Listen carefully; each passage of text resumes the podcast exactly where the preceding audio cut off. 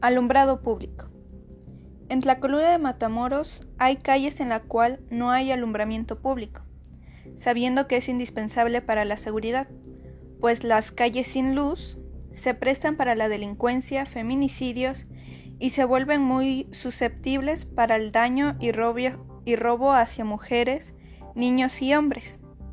De igual manera, es difícil caminar en esas condiciones de nula o inexistente alumbramiento para personas con discapacidad. Otro punto es que suele ocurrir accidentes automovilísticos como atropellamiento, por la falta de visualización.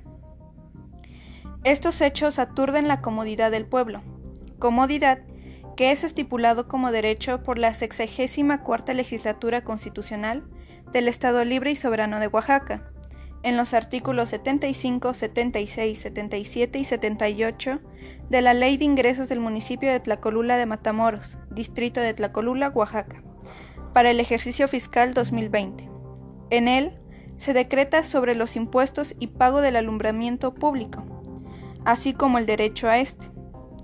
En él marca que hay una considerable cantidad de dinero para el goce de un buen alumbramiento, deduciendo que no hay luz pese a que se tienen los recursos.